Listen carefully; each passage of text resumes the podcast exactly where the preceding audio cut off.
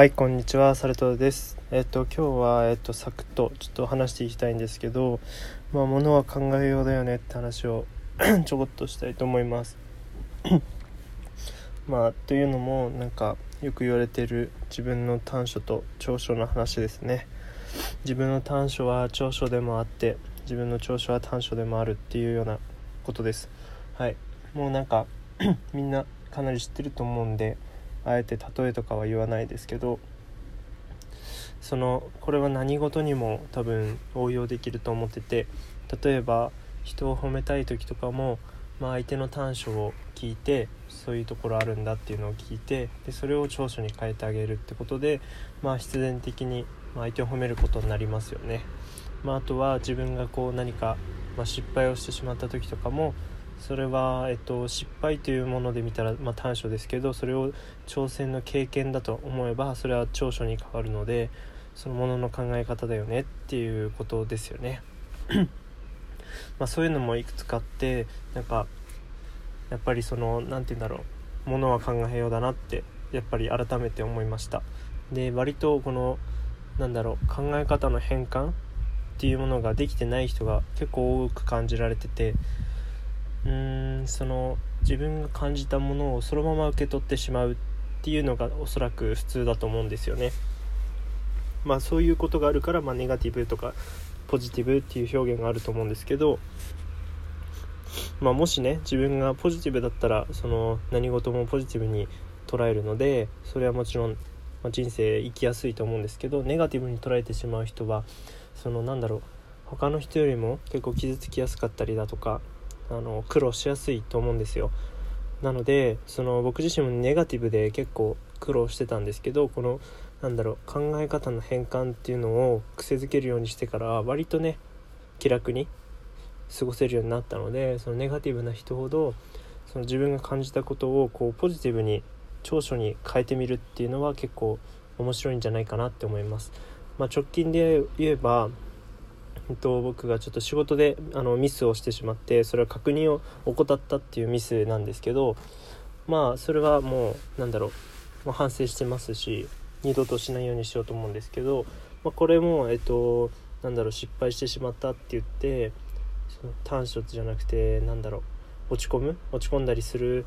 のはもちろんあると思うんですよ。ネガティブに捉えるとそれをなんで失敗してしまったんだって言って落ち込むと思うんですけどでもそれって、えっと、考え方を変えればもうなんだろう同じようなミスを二度としないことができるので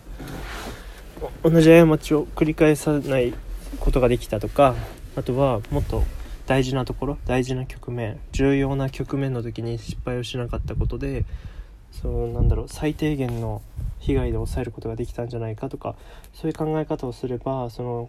今のミスもね悪いものではなくなると思うんですよ。もちろんそのミス単体の悪さ悪さというかミス単体の過ちはえっとなんだ反省をして改善をして相手に対してそのなんだろうまあ、相手がいる場合ですね。相手がいる場合はそれをきちんと謝罪の意を表明しないといけないと思うんですけど、まあ、そうでそれをま踏まえた上で、まあ、自分自身のそのメンタルケアの部分ですね。ネガティブに陥っちゃって苦しくなるぐらいだったらその考え方を変えて脳内変換して 楽しくね前向きに過ごした方がいいと思いましたね。でなんだろうたまに、まあ、いる人でうんとなんだっけかな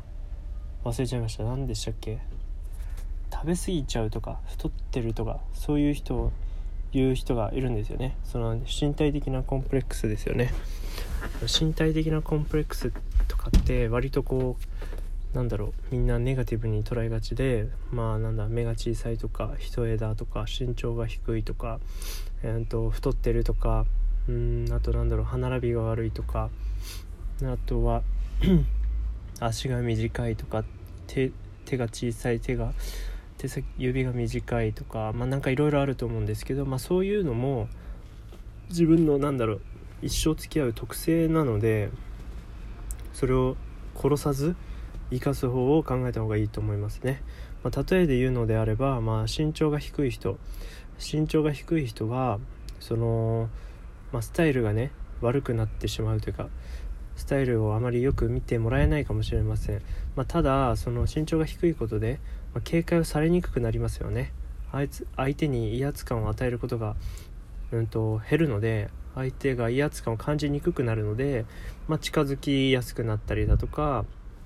警戒心を解きやすくなったりだとか、まあ、そういうメリットはあると思いますね。まあ、あとはうんとなんだろう、まあ、小さい身長が小さいってことでその子供とかにもその威圧感を与えなかったもうとにかくなんかこう身長が高いことがそのスタイルはいいというのはあるんですけれど、まあ、違う見方をすればその表と裏で違う見方をすればそのいい面もあるんだからその面を、えっと、自分で、うんと、伸ばしていければいいんじゃないかなって思いますね。あと太ってるとかっていうのもそのなんだろうもちろん太ってる人を擁護するわけではないんですけどもちろん太ってる人はね痩せた方が痩せるっていうか標準体重とか標準の方に寄せた方が健康なのでその太ってる人は、まあ、できればね運動とか生活習慣見直して健康な方に持ってっていただけるとまあいいんですけど、まあ、それでもねあのずっとネガティブで落ち込んでてもストレス溜まっちゃってまた太ってしまうのでそこは前向きにその太ってるっていうことはそのなんだろう痩せるってことを楽しむことができたりとかねその運動したりとかそのダイエットをするっていうこと自体が、まあ、楽しいと思えるようにその自分の成長過程を見られるっていうのはとても素晴らしいことなので日々こうアクションを起こして運動して食事を改善してとかをしていくうちに自分の体が変わっていくっていう成功体験を感じることができるのでとてもいいなんだろう環境だと思いますよ。あとはその太ってるっていうことでそのなんだろう相手に柔らかい印象を与えることができるっていうのもあると思いますね。あとはその肌ツヤとかが良くなりますよね。もちろん肌はねあの太ってる人の方が汚いっていうのはあの研究とかでもう証明証明されてるんでそれはもうはっきりここで言っておきたいんですけどまあただねそのなんだろう太ってることでその皮膚がこう伸びてるのでそれでこう肌が綺麗に見えるっていうのはあるみたいなんでそれは結構あのまあいいんじゃないかなって思いますね。あとは何だろうなまあ太ってるってことでまあお風呂のかさ増しができるとかですかね。